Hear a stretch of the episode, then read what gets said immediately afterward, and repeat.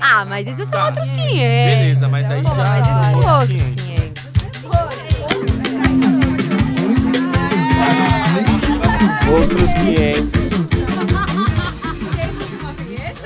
Nos ensinaram que política não se discute. E a gente aqui nos outros 500 discorda totalmente dessa falsa verdade. Se tivéssemos que escolher uma única pauta para discutir, seria política. Ah, na verdade a gente já faz isso, né? Temos percebido que o trauma das pessoas em relação à política vem de vários lugares e alguns muito legítimos. Saímos de uma ditadura recentemente. Se você nasceu nos anos 90, assim como eu, você pertence à primeira geração de uma eleição direta. Eu sou a Natália de Campos, sou advogada, membro da Comissão da Mulher Advogada da OAB de São Paulo, fundadora do coletivo Entre Elas e militante dos direitos humanos. Mais do que o assombro da ditadura, estamos lidando na maioria das vezes com um debate sobre paixões. Será que existe um jeito certo de discutir política? E se a gente critica tanto a despolitização, vamos fazer o inverso e politizar? Estamos em um ano eleitoral. A eleição será no meio da pandemia. E a gente achou que é um momento muito oportuno para falar sobre política e eleição. Mas, afinal, por onde começar? Sou Felipe Tonetti, jornalista e consultor de comunicação e marketing político. E se opinião é uma coisa, informação é outros 500. A gente chamou para bater esse papo com a gente a Tamires Gomes Sampaio, advogada e mestre em Direito Político e Econômico pela Universidade Presbiteriana Mackenzie, diretora do Instituto Lula, militante do CONEM e pré-candidata a vereadora de São Paulo pelo PT. Para engrossar o nosso caldo, chamamos também a Bárbara Panseri, mestre em administração pública pela FGV, graduada em relações internacionais pela USP, trabalhou na Secretaria Municipal de Gestão de São Paulo, na gestão do ex-prefeito Haddad, e compõe o coletivo Faz Diferença, discussões sobre desigualdade. É jovem RAPS e faz parte da iniciativa Brasilianas, por mais mulheres na política.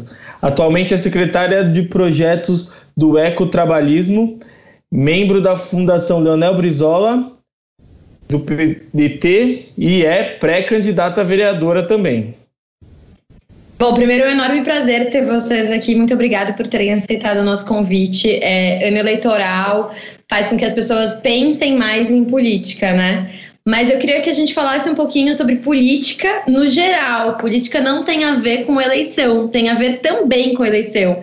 Queria que você, é, Bárbara, comentasse um pouco pra gente como que é a sua vivência com política e o porquê que é tão importante a gente falar sobre política. Olá, pessoal. Muito obrigada, Natália, pelo convite de estar aqui hoje com vocês, Tamires. É, muito prazer. É, bom, respondendo essa primeira questão, acho que a política, né, ela, ela fala muito sobre um espaço de discussão para a gente viver bem, para a gente viver melhor.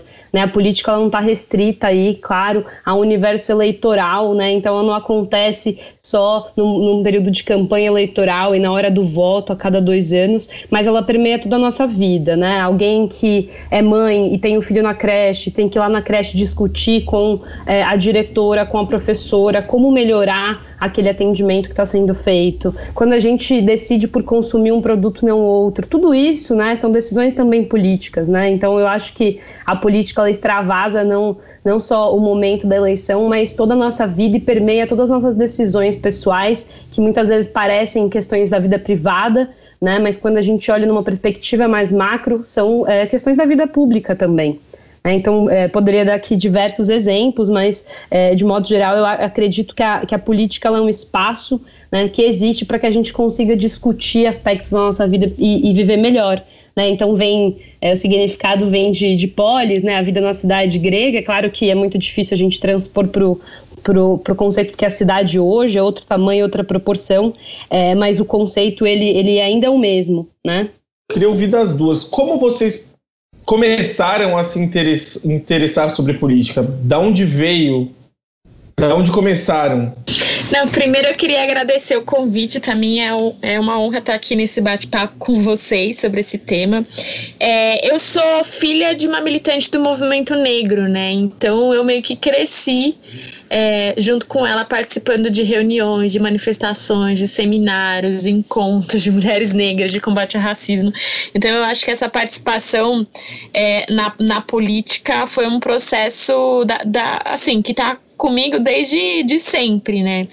É, mas é como a Bárbara comentou, a gente precisa também entender que política ela está relacionada ao nosso dia a dia, né? Aonde a gente mora, onde a gente estuda, o local onde a gente trabalha, o ser uma filha de mãe guerreira que eu chamo, né, é, de uma mulher negra da periferia, tudo isso está relacionado à política, né, e tudo isso é, mostra a importância da participação, né, é, de uma política mais institucional, vamos pensar assim, né, de movimento social, de estar tá mais ligado é, ao que está acontecendo no dia a dia é, da nossa cidade, do estado, do país, porque o local onde a gente mora, né, quem a gente é, é determina vários pontos relacionados à, à, experiência que a gente tem aqui nesses espaços, né?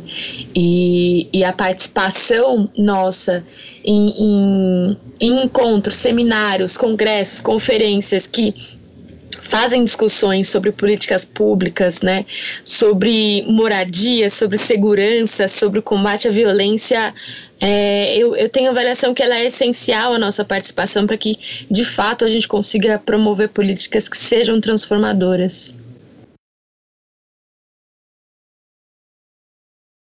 Felipe, acho que só para comentar aqui também, né? Você estendeu a pergunta aqui a mim também.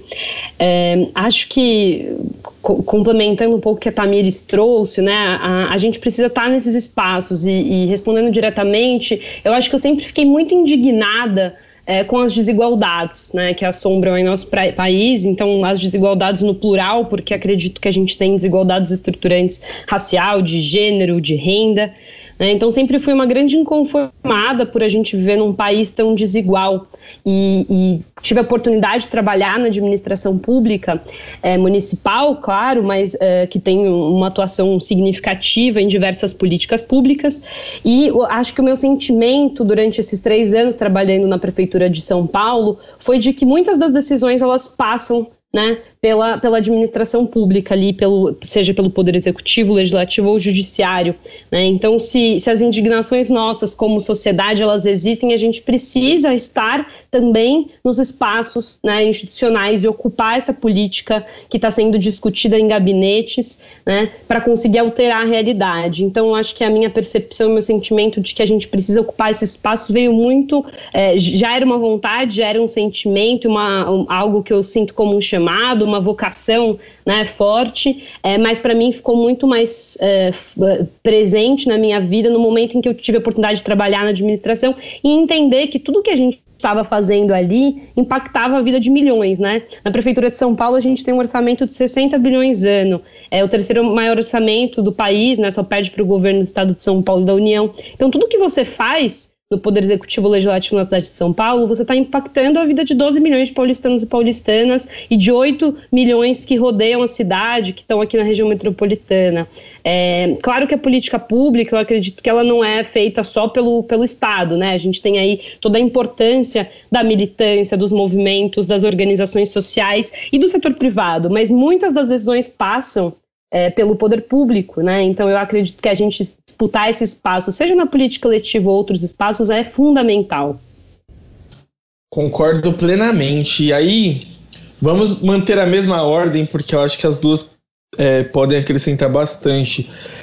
Qual, qual é a maior dificuldade de passar isso para a população? Eu até comentei já aqui em um outro episódio. Um dia desses eu vi alguns vizinhos de prédio comentando ah, não é só a gente não ir votar que resolve, porque eles querem fazer eleição. Só eu vi no mercado também, eu vi uma conversa entre o caixa e alguns clientes falando isso. É, eles querem fazer eleição só para ganhar dinheiro e tudo mais, como se políticos fossem um é, uma categoria separada. E vocês agora estão estão no universo de políticos, certo? Como mostrar para a população a importância da política em si, da participação política e não, não enxergar mais com, essa, com esse distanciamento, né? Bom, Felipe, eu acho que você trouxe uma, uma questão de extrema importância, né? Eu acho que a gente tem um movimento uh, tentando pegar aí os últimos anos na política né, nacional, de 2013 para cá, a gente tem né, desde as manifestações de junho de 2013, as pessoas indo para as ruas reclamar de diversas coisas, e isso culminou em vários movimentos que eu acho que não necessariamente cabe a gente entrar aqui, mas é, a gente tem um desgaste político de vários campos, né, especialmente todo o sentimento antipetismo e uma, um, uma tristeza de confusão, né, a população é, muito revoltada e lutando para combater a corrupção como se a corrupção fosse uma, um, um tema é, ou algo que acontece só dentro de um partido, quando infelizmente a gente tem uma corrupção é, arraigada em diversos partidos, em diversas estruturas. Né? Então eu acho que de 2013 para cá a gente tem um movimento de politização, mas ao mesmo tempo de polarização que afasta as pessoas de fato do argumento real e da verdade das informações. Né? Então eu acho que é, não sei precisar se a gente está mais politizado ou menos, mas eu acho que a gente fala mais de política.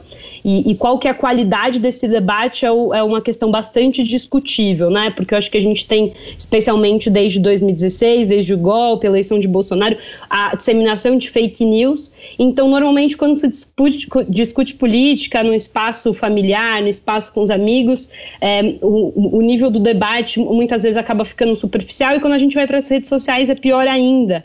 Né? A gente tem uma polarização grande e quem consegue mais visualizações, mais compartilhamentos, é quem simplifica mais a informação e muitas vezes acaba distorcendo. Né? Então, acho que tem esse perigo, e aí respondendo diretamente a sua pergunta, como que a gente faz então para reverter essa lógica e se aproximar mais do cidadão e conseguir conversar sobre política, é, seja sejamos nós aqui pré-candidatas ou qualquer, qualquer cidadão, né? Como discutir política de forma qualificada e mostrar que a, a, resol, a resolução dos problemas públicos tem que passar pela política, né? Acho que o, o, esse desafio ele diz respeito muito aos valores, né? Acho que a gente precisa reforçar o tempo inteiro é, como pré-candidatas aqui, que somos, ou membros de partido político, a importância dos partidos políticos, a importância dos valores democráticos e a importância dos nossos valores individuais. Se a gente acredita numa democracia, né, é, acredito eu que a gente que deveria ser consenso o combate à corrupção, que deveria ser consenso né, a defesa de direitos humanos, de valores que estão por trás da democracia, né, da, da, da liberdade e, e, da redução das desigualdades. Então, partindo desses, desses pressupostos, desses valores, o diálogo deveria ser muito mais fácil.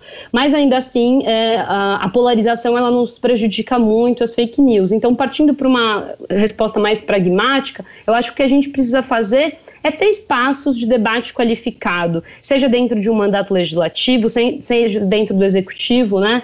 Muitos campos onde a gente possa discutir em profundidade. Aí, dando um, um exemplo, a gente teve a votação é, do marco do saneamento, e sem entrar aqui de fato no, no, mérito do assunto, quem é a favor, quem é contra, mas o que a gente viu na internet foi basicamente as pessoas dizendo que estava sendo privatizada a água ou que não havia investimento suficiente, por isso precisava do setor privado. Quando poucas pessoas leram e tiveram espaços qualificados para debater o que significa, quais são os pontos que o marco pode trazer de positivo e negativo, o que, que o marco não fala quais são as dificuldades de implementação, né? então sem, sem desdobrar tecnicamente o tema, mas né, é, me parece que para a gente recuperar essa confiança no poder da política de modo geral, como vetor de mudança, a gente precisa passar a debater isso em todos os nossos espaços pessoais, individuais, coletivos. Eu acho que isso que a Bárbara falou é, é, é fundamental mesmo. Inclusive, parte desse processo né, da construção da pré-campanha, as pessoas que eu tenho conversado aqui em São Paulo falam muito sobre isso, assim, sabe? Tem uma descrença na política é, e uma descrença, inclusive, na, na, participação, de que o voto vai ter alguma, alguma consequência direta, de quem vai ser eleito realmente vai fazer alguma coisa para a população. E eu costumo conversar com as pessoas, né? Falando sobre como a criminalização da política ela beneficia é, uma parte de uma elite brasileira que não quer que ocorram as transformações sociais, assim, é, como que esse processo de criminalização da política, na realidade, ele serve para afastar quem deve participar do dia a dia e quem, na realidade, participa mesmo do dia a dia, né? E, e aí, nesse processo, né, de, de falar um pouco sobre o que, que tem sido nos últimos anos, né, a, a essa criminalização e sobre como a política na realidade não são esses caras que mostram na televisão, né, de terno e gravata, né, e todos esses escândalos de corrupção, como a Bárbara comentou, é, que ocorreram nos últimos anos, mas como a política é a solidariedade das comunidades nas favelas agora durante o tempo da pandemia, como política são os slams e os sarais, né, e, e os textos, né, e o que é dito e ensinado nas poesias poesias, nas músicas que são produzidas na periferia, sobre como política é, é o funk, é o samba, né? São as comunidades de terreiro, é, sobre como política são os movimentos negros é, ocupando as ruas em defesa das nossas vidas, como é a, o break dos app, sabe? Quando os entregadores é, promoverem uma greve nacional é, lutando por mais direitos. E aí nesse diálogo, né, mostrando é, esses pontos e essas lutas que acontecem, é, e, e não só as lutas, né, mas como é, cada organização nossa, né? Cada coisa que a gente faz no nosso dia a dia está relacionado à política.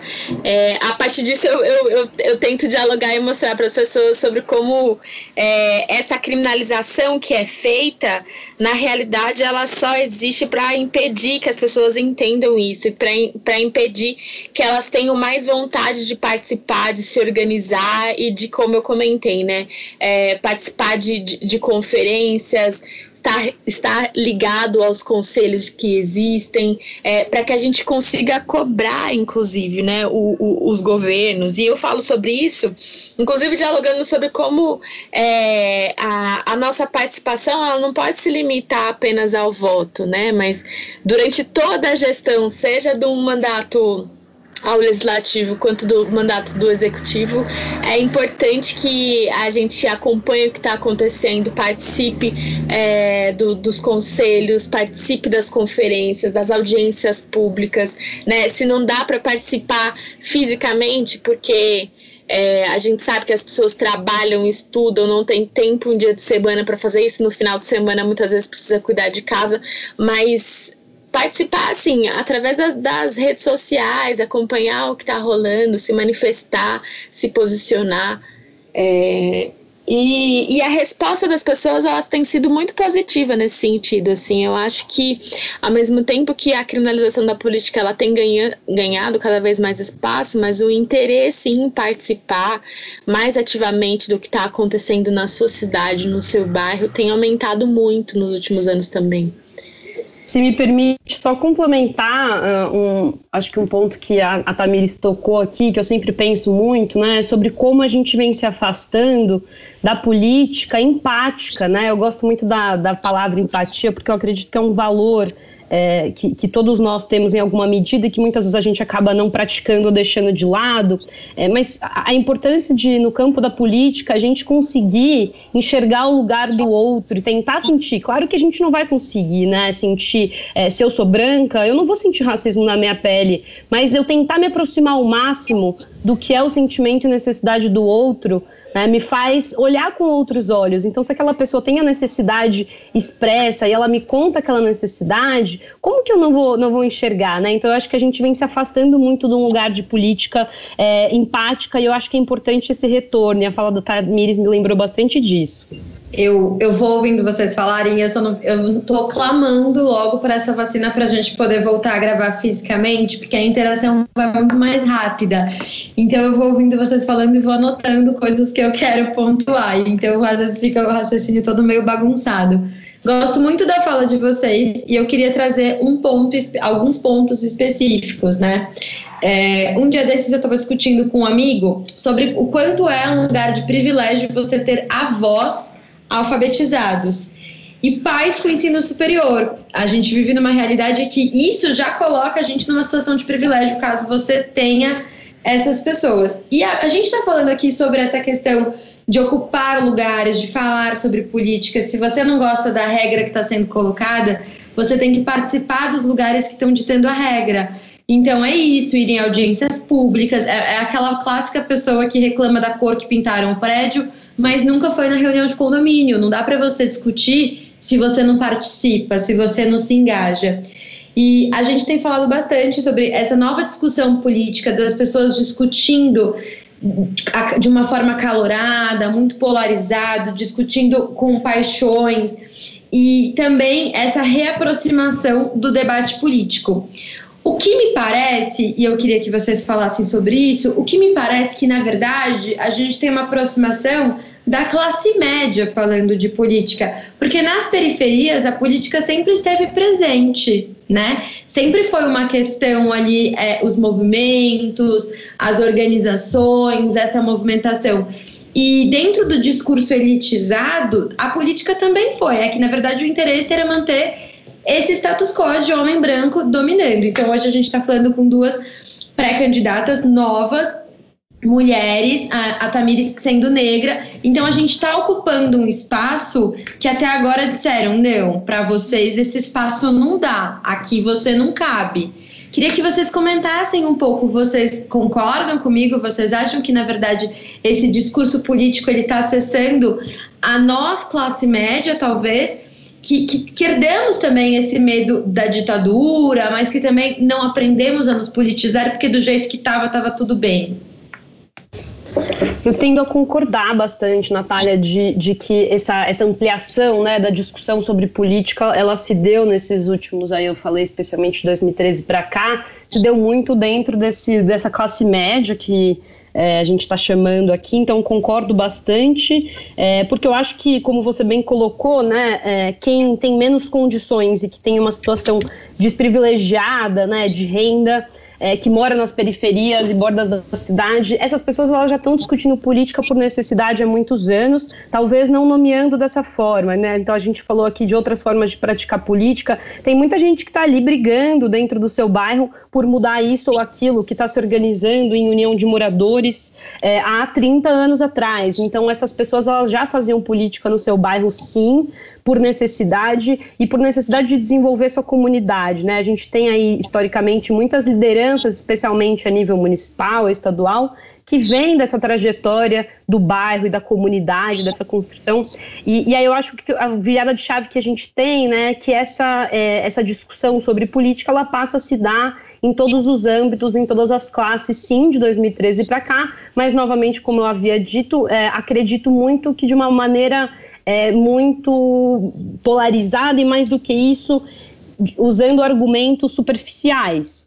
Né? Então, olha pouco sobre detalhes do projeto de lei que está sendo aprovado, né? Ou não, não, não vai na audiência pública, mas está ali, igual você bem colocou, né? É, não participou da audiência do condomínio, mas está querendo opinar sobre qual é a cor que deveria ou não deveria. Então, acho que ainda a gente tem um gap, por mais que a política ela está sendo mais discutida, um gap de participação social gigantesco, né? É, muitas pessoas não sabem o que faz um vereador, não sabem o que faz um deputado, um, senador, muito menos quais são as secretarias que a gente tem dentro de, do, do, Poder Executivo Municipal, e não é culpa delas, não estou aqui culpabilizando, longe disso, mas acho que a gente, infelizmente, é, só vai conseguir mudar esse cenário quando a gente falar de educação política.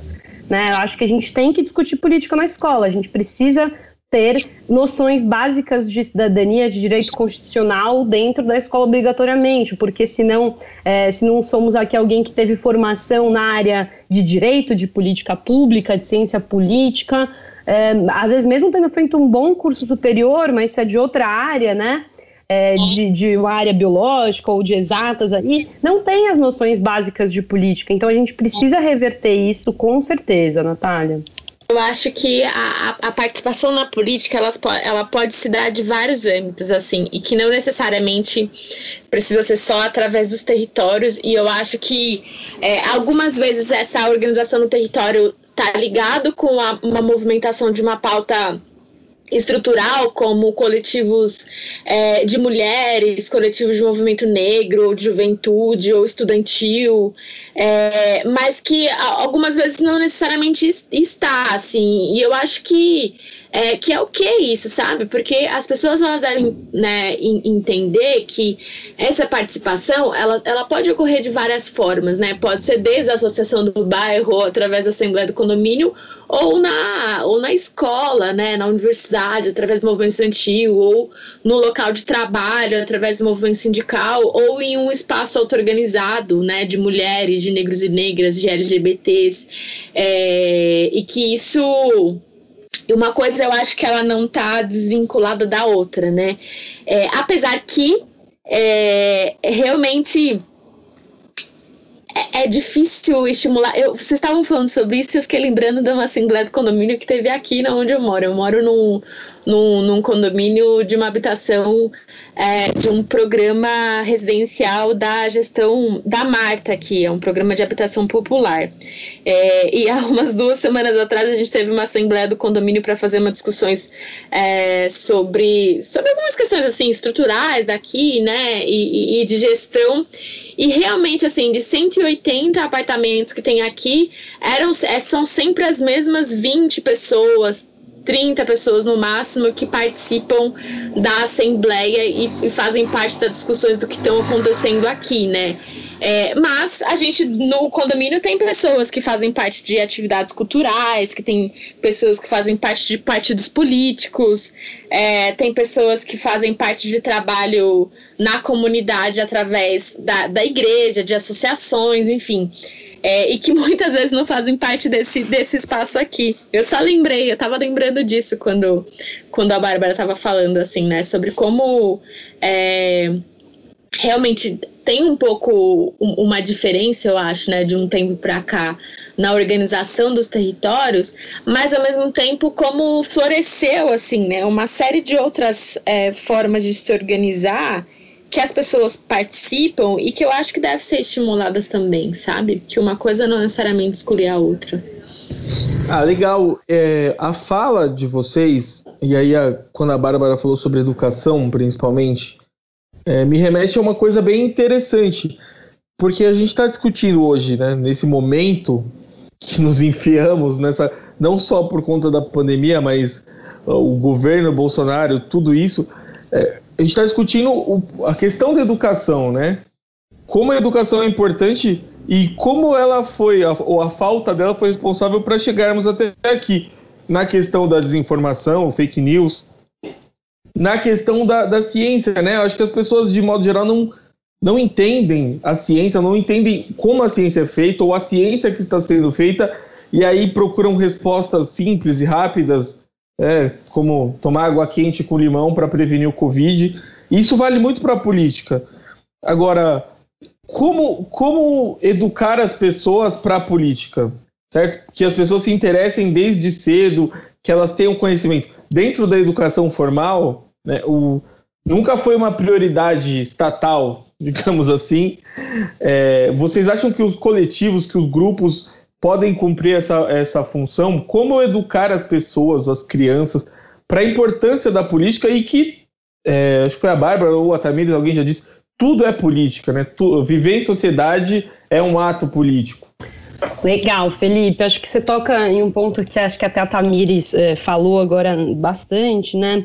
É, na importância de, de, outros espaços, né, que não só a, a, aglomerações e, e, outras formas de se organizar, mas a gente tem muitos coletivos ditos identitários, não sei se essa é a melhor palavra, que vem surgindo, especialmente ali entre ju, juventude, né, então, eu acho que é muito importante esses espaços de coletivos que estão discutindo, é, não necessariamente estão falando que são coletivos políticos, mas estão ali discutindo a desigualdade é, racial, estão ali discutindo é, direito da mulher, feminismo, tudo isso, claro, perspassa a nossa vida política. Então, acho que tem esse espaço dos grandes coletivos que estão surgindo e pipocando, especialmente nesses últimos cinco anos. Mas quando a gente pega uma faixa etária anterior, que é quem ainda está no colégio, eu acho que vai muito ao encontro do que eu disse antes, né? A importância da gente ter, sim, disciplinas, obrigações obrigatórias, currículo escolar que considere né, a educação política como fundamental. E a gente, nesse desgoverno, se isso já era difícil aprovado antes, é, né, a gente tem discussões absurdas, como escola sem partido, é, que, que, caminham. Então, é, a gente tem que reverter esse processo. Assim, eu, é, como pré-candidata, tenho a bandeira da saúde mental. E, e, a gente tem na cidade de São Paulo, por exemplo, o aumento do suicídio na juventude. Né? Como que a gente. E, muitas vezes as pessoas acham que isso é uma questão de vida privada. Mas se isso está aumentando na cidade de modo alarmante, isso não é uma questão da vida privada, isso é uma política pública, uma questão de saúde coletiva. A gente tem que olhar para os nossos jovens e pensar né, o que está acontecendo, onde estamos falhando como é, cidade, como país, como nação, para estar tá se desenvolvendo né, e tendo nossos jovens pensando em não ter futuro, e não ter projeto de vida, e isso levando aí a tentativas de suicídio. Então, o que, que a gente precisa fazer? A gente precisa ter espaços de diálogo. É, muitas vezes a pessoa tem ali algum indício já, já durante, né, até ensino fundamental e ensino médio, de que não está bem psiquicamente e não existe um espaço de amparo, de diálogo dentro da escola. Isso também é falar de política, né? Então eu insisto que eu acho que a gente, é, para alterar um pouco dessa realidade da, das pessoas terem raiva da política ou não confiarem nos partidos políticos e nos políticos eleitos, a gente precisa entender, é, mostrar para a sociedade e construir junto o que, que é a política que a gente quer. Né? E aí passa por aceitar todas as diversidades e integrá-las à nossa política é, de forma estruturante.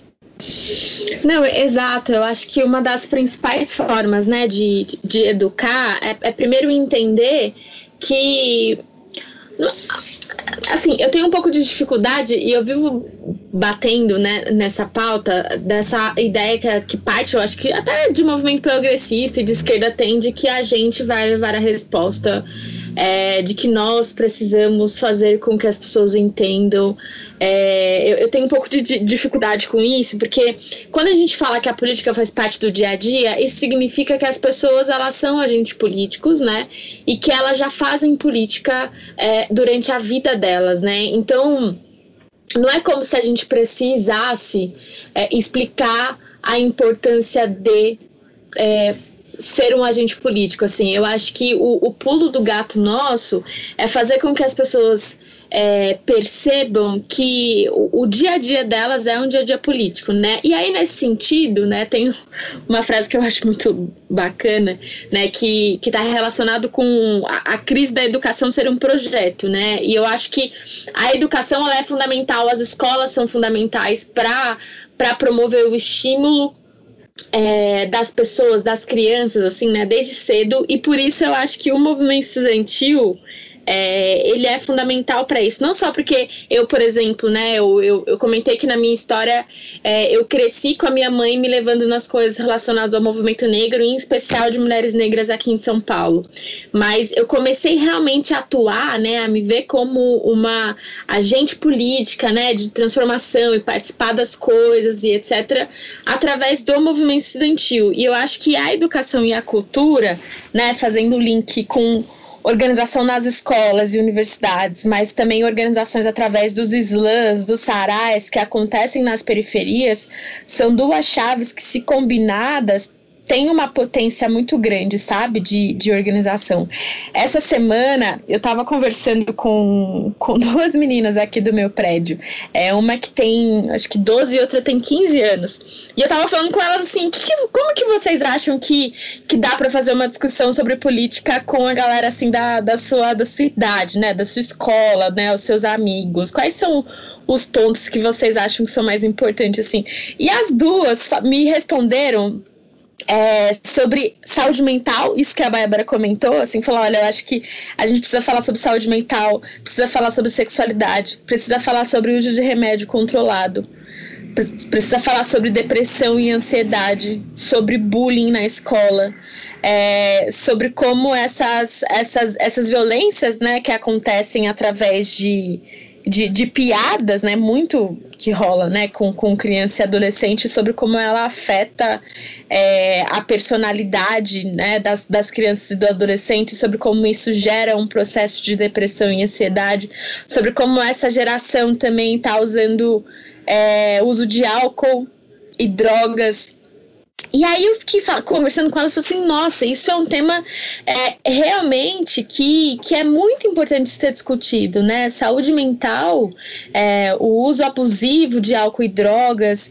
é, essa questão sobre a depressão e ansiedade são temas, inclusive é, quando a gente fala sobre o uso abusivo de álcool e drogas, questionar um pouco o que, que é álcool, o que, que é drogas, o que, que é criminalizado e o que, que não é, como a gente lida com essa situação no Brasil num processo de criminalização, e aí, a partir disso, a gente pode discutir várias coisas, né? Dá para discutir educação, saúde mental, segurança pública na cidade.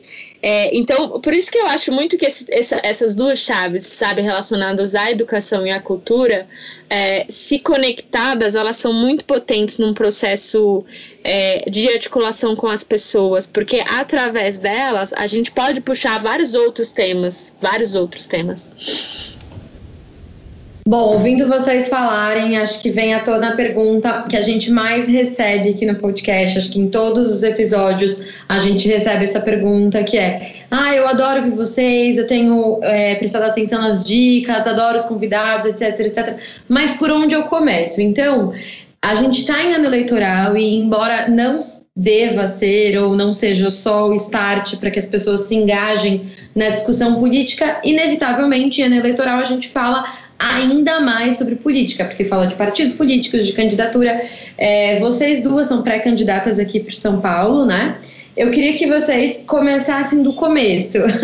Explica pra gente o que, que faz um vereador, o porquê existe uma pré-candidatura e por que, que, que o cargo de vereador é um, um dos cargos que mais se aproximam da gente, né? Porque a gente tem, tende a achar e pensar em político como governador e presidente. E a gente anula todos os outros cargos, sei lá por que cácio de motivo.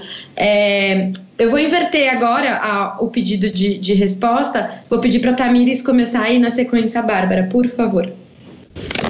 Ok, sobre o cargo de vereador, né? Ah, isso é, é muito legal vocês perguntarem sobre isso, porque todas as, as conversas que eu tenho feito online com as pessoas, eu, eu procuro começar falando qual é a função do vereador para que as pessoas entendam, inclusive, é, como funciona esse processo de construção, né, de um plano de mandato parlamentar.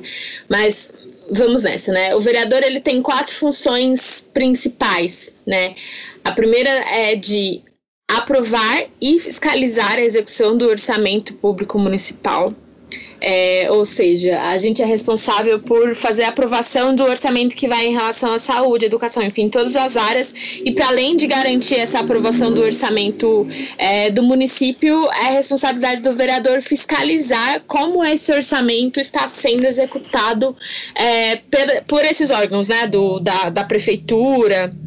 Então, fiscalizar é, nos aparelhos públicos é, como orçamento para saúde, para educação, para cultura é, está sendo utilizado, se realmente está sendo utilizado. É, se sim, ok, se não, por quê? É, essa é uma das, uma das primeiras funções. Outra dessas funções é de representar a população e, para além de representar, garantir a participação é, popular, né? Então é de responsabilidade do vereador garantir que as pessoas participem é, do dia a dia do que está sendo discutido na cidade. Então, e isso pode ser feito através de várias formas, né? Pode ser feito através de visita nos bairros e diálogos com a população, pode ser feito através de audiências públicas na, na Câmara do Municipal ou em, em outros aparelhos públicos, né? Enfim, diálogo com as subprefeituras, é, ou diálogos em outros aparelhos é, pela cidade.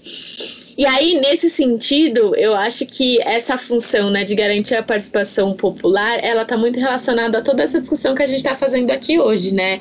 Então, porque esse debate de fazer um diálogo de estímulo da população de participar da política, de participar dos conselhos, de fortalecer os conselhos é, municipais, né, os conselhos participativos, os, os conselhos que têm, que fazem diferença né, no processo de, de formulação das políticas públicas que são é, promovidas aqui no município. Tudo isso está relacionado com a função da vereadora né, e, e do vereador aqui na cidade de São Paulo.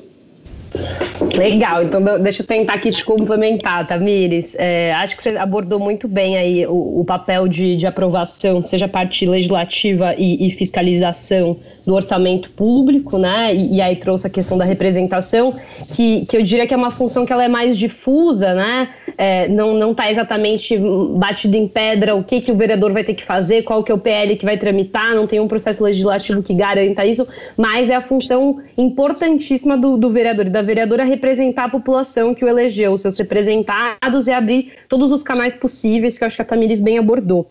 Né? E, e aí eu, eu só frisaria que dentro dessas essas competências, né, legislativa, fiscalizadora e de representação, é, a gente como vereador e vereadora na cidade, a gente tem uma competência legislativa muito reduzida. Então, não é possível, por exemplo, eu criar um projeto de lei que vai criar uma UBS na minha, na minha região, porque eu entendi que tem uma demanda, etc. Né? Então, o, o vereador ele não pode legislar sobre algo que vai gerar despesa obrigatória para o poder executivo. Essa é uma vedação. E outra coisa que a gente não pode fazer é simplesmente criar uma legislação que não é de competência municipal. Então, quando a gente fala de desigualdade de renda, por exemplo, né, é, como que a gente faz para diminuir a desigualdade de renda dentro de um município? Uma vereadora pode fazer algo para isso?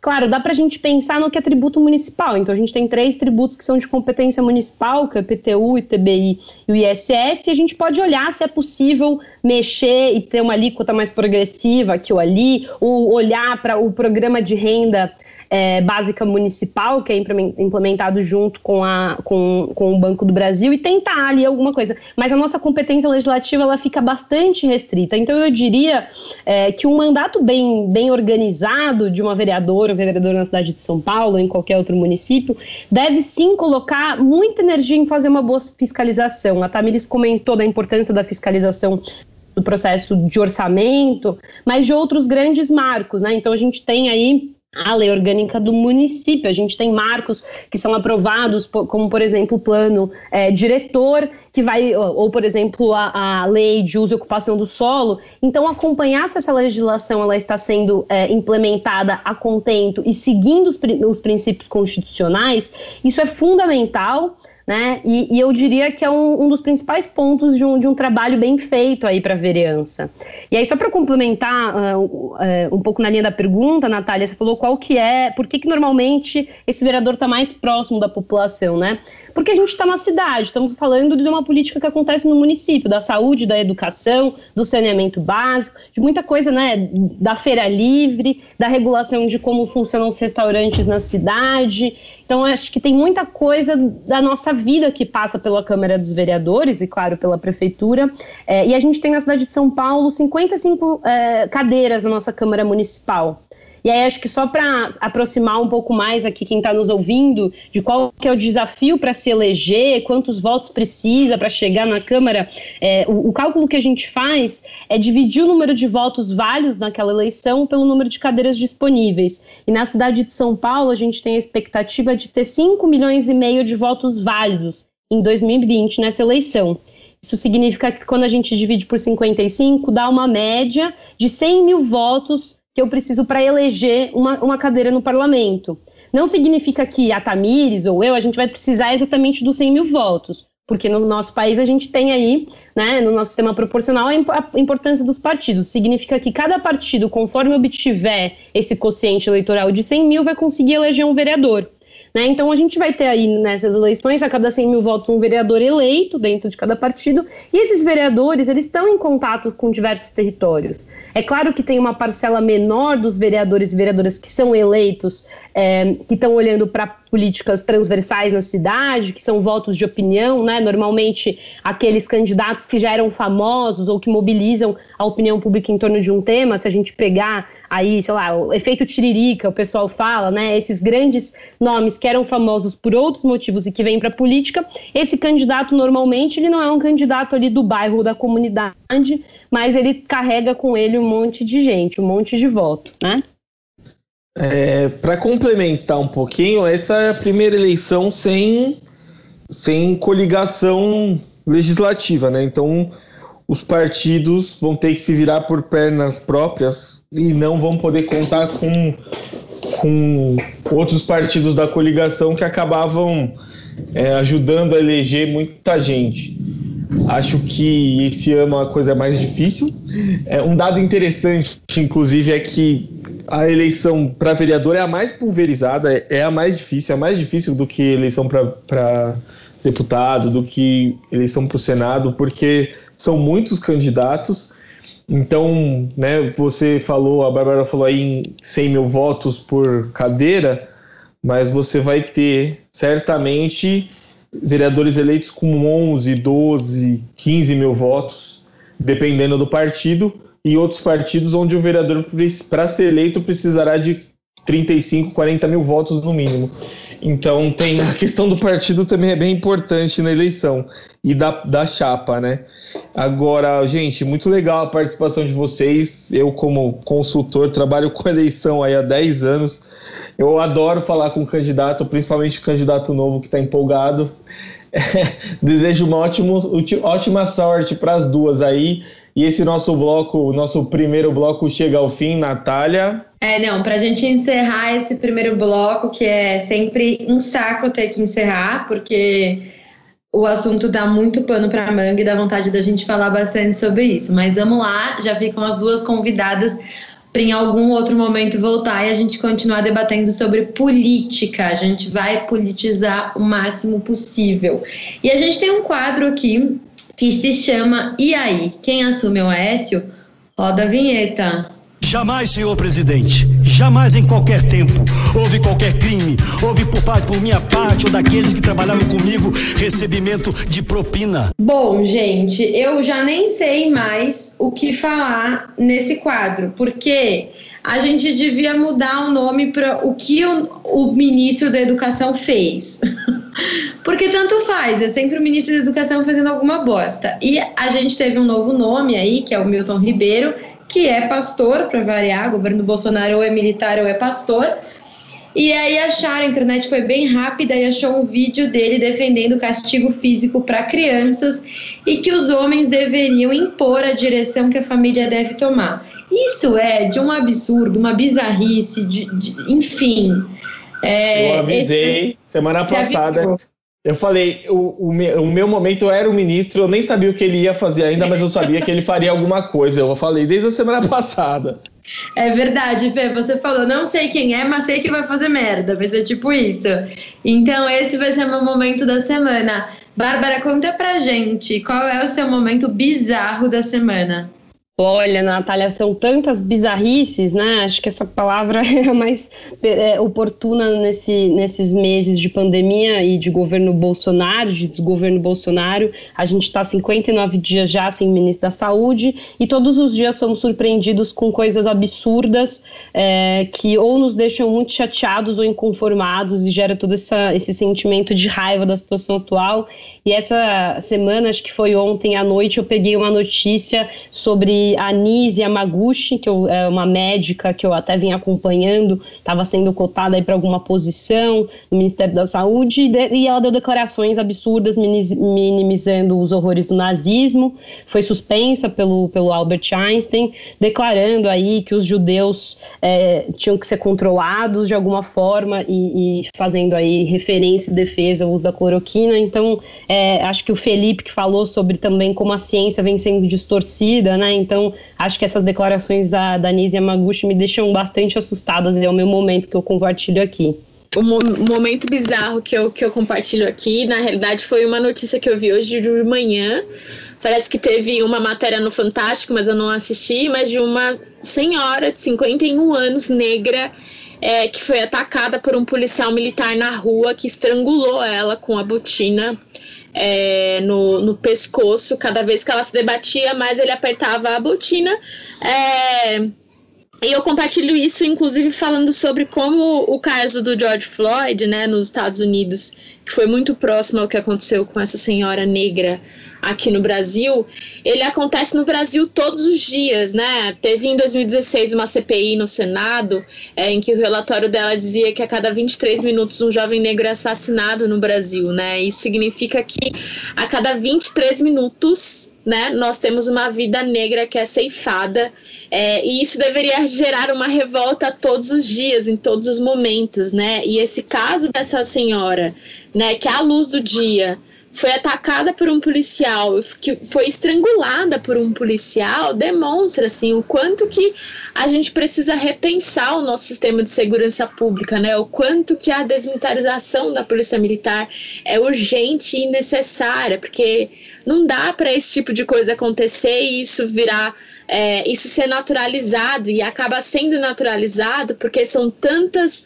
notícias, são tantos casos de violência policial que a gente se choca com esse caso até aparecer o próximo, né? E esquece, e não dá para esquecer, né? Não dá. Tami, eu vou falar que eu vi essa, essa matéria que a Tamiri citou ontem, a imagem é realmente assustadora, como alguém se sente à vontade para pisar no pescoço de uma outra pessoa deitada, rendida no chão. É, é de uma crueldade ímpar. Esse, a, a, imagem é muito forte, né? Não tem nem o que, o que dizer. E essa semana eu quero fugir do governo Bolsonaro, mas não da política. E é, é uma. Eu não sei nem como explicar se é bizarro ou não. É bizarro, obviamente, porque me dá uma, uma certa vergonha de ser homem, como muitas coisas me dão. Mas saiu uma pesquisa da Unicamp que eu achei bem interessante, fazendo uma, uma relação entre o número de mulheres na política, a participação de mulheres na política e a queda da mortalidade infantil. Então, quanto mais mulheres na política, mais nós temos políticas públicas voltadas para mães, para crianças e tudo mais, e menor é a, é a mortalidade infantil no Brasil. É, isso acontece principalmente quando você tem mais de 20% de políticas mulheres nas câmaras legislativas, no Congresso Federal. Então, é, entra no bizarro do, do como isso é possível, mas você tem uma pesquisa efetivamente que mostra essa questão.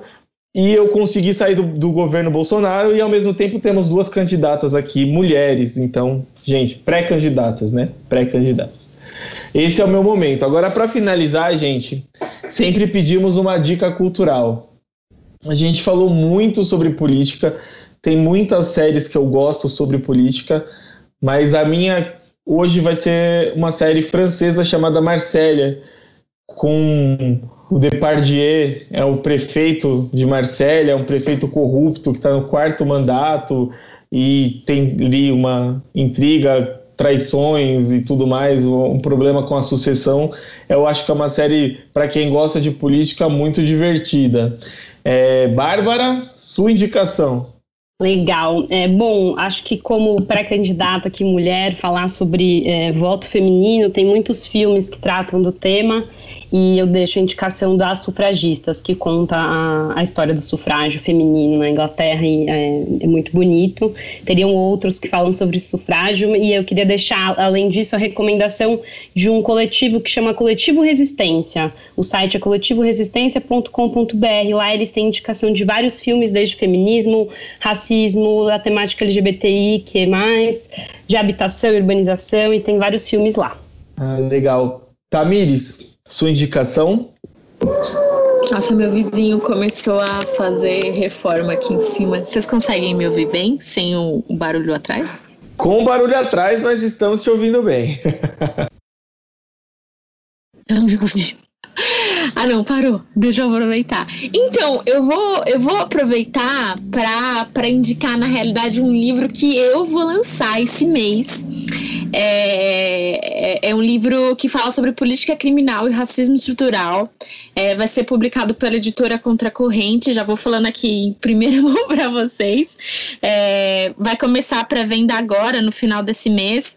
É, o livro é resultado da minha dissertação de mestrado. Eu fui orientanda do Silvio Almeida, né, que é um, que é um, um jurista, filósofo que tem crescido cada vez mais por conta da, acho que desde da entrevista que ele deu no Roda Viva, né, sobre, enfim, sobre as questões do país, sobre o racismo estrutural. É, é um livro que eu estou muito feliz, assim, de que finalmente vai sair. O meu mestrado é, eu fiz no Mackenzie, graças a uma bolsa da CAPES também.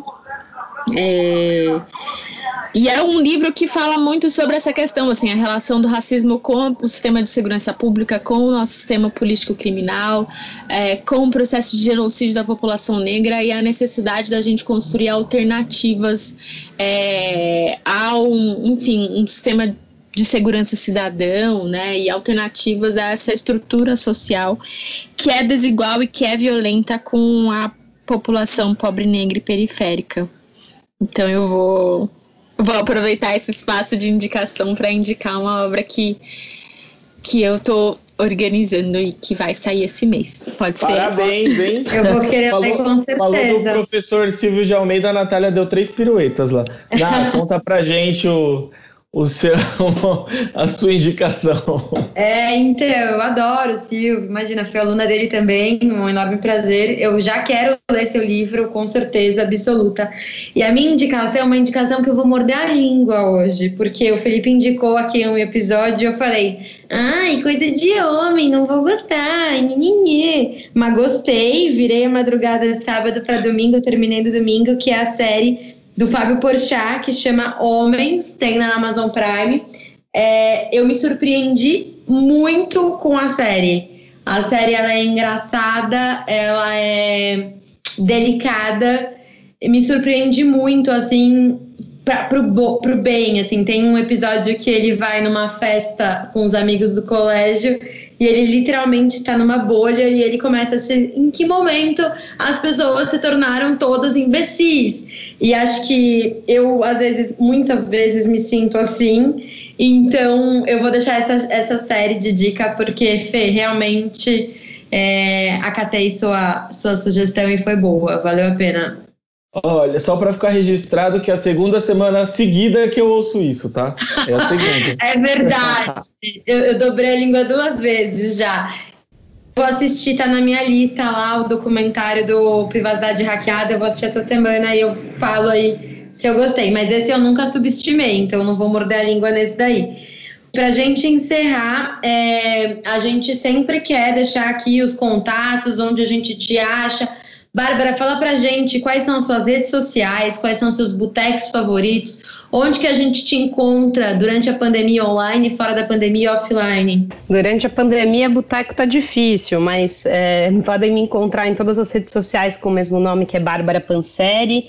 É, eu estou com um canal no YouTube, Bárbara Panseri também, em que eu trato é, prioritariamente sobre o tema de saúde mental né? Acho que é tema, como eu disse, vem sendo abordado bastante, mas tentando trazer vários olhares é, e passando a pandemia aí, certamente, marcar espaços de diálogo na construção dessa pré-candidatura, se tudo der certo, antes do, do pleito aí em novembro, é, a gente vai ter oportunidade de se contar, encontrar pessoalmente, e aí deixo um convite que eu criei é, o Babate Papo, toda quinta-feira às 19 horas. Estou sempre aberta aí é, a, a, um diálogo com todos que quiserem conversar às 19 horas pelo Meet. O link vai estar sempre disponível no meu Instagram.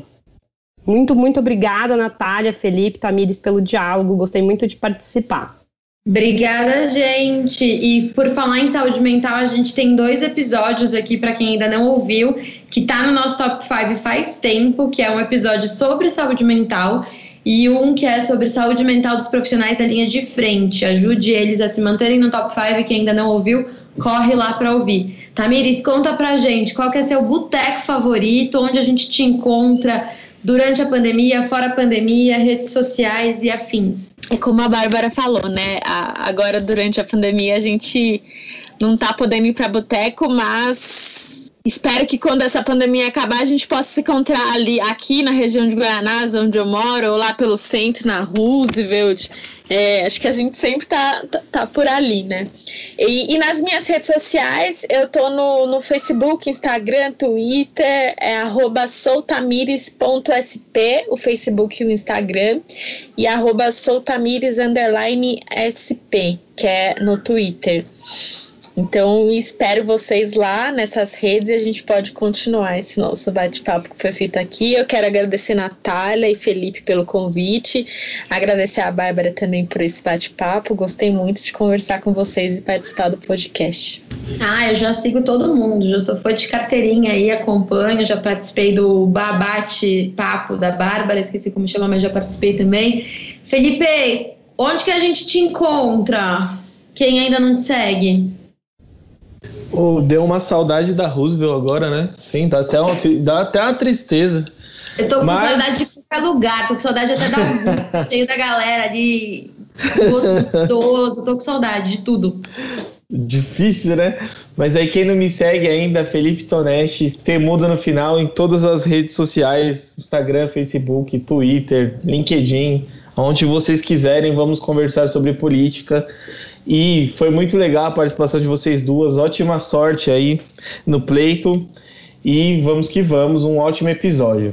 É isso, gente. Se a opinião é uma coisa, informação são outros 500. Espero que a gente possa ter contribuído aí para sua opinião com embasamento. Vamos trocar bastante, vamos entender o que, que o vereador faz, quais são os candidatos, quais são as propostas, o que, que fez, o que, que tem feito. Por que, que é importante a gente mudar? Por que, que é importante a gente trocar?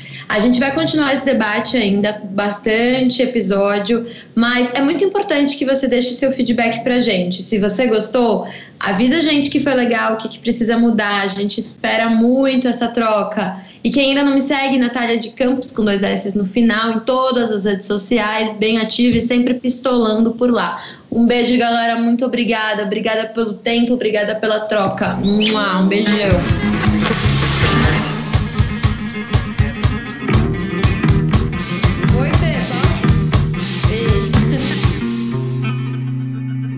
Esse podcast foi um oferecimento de. Estão de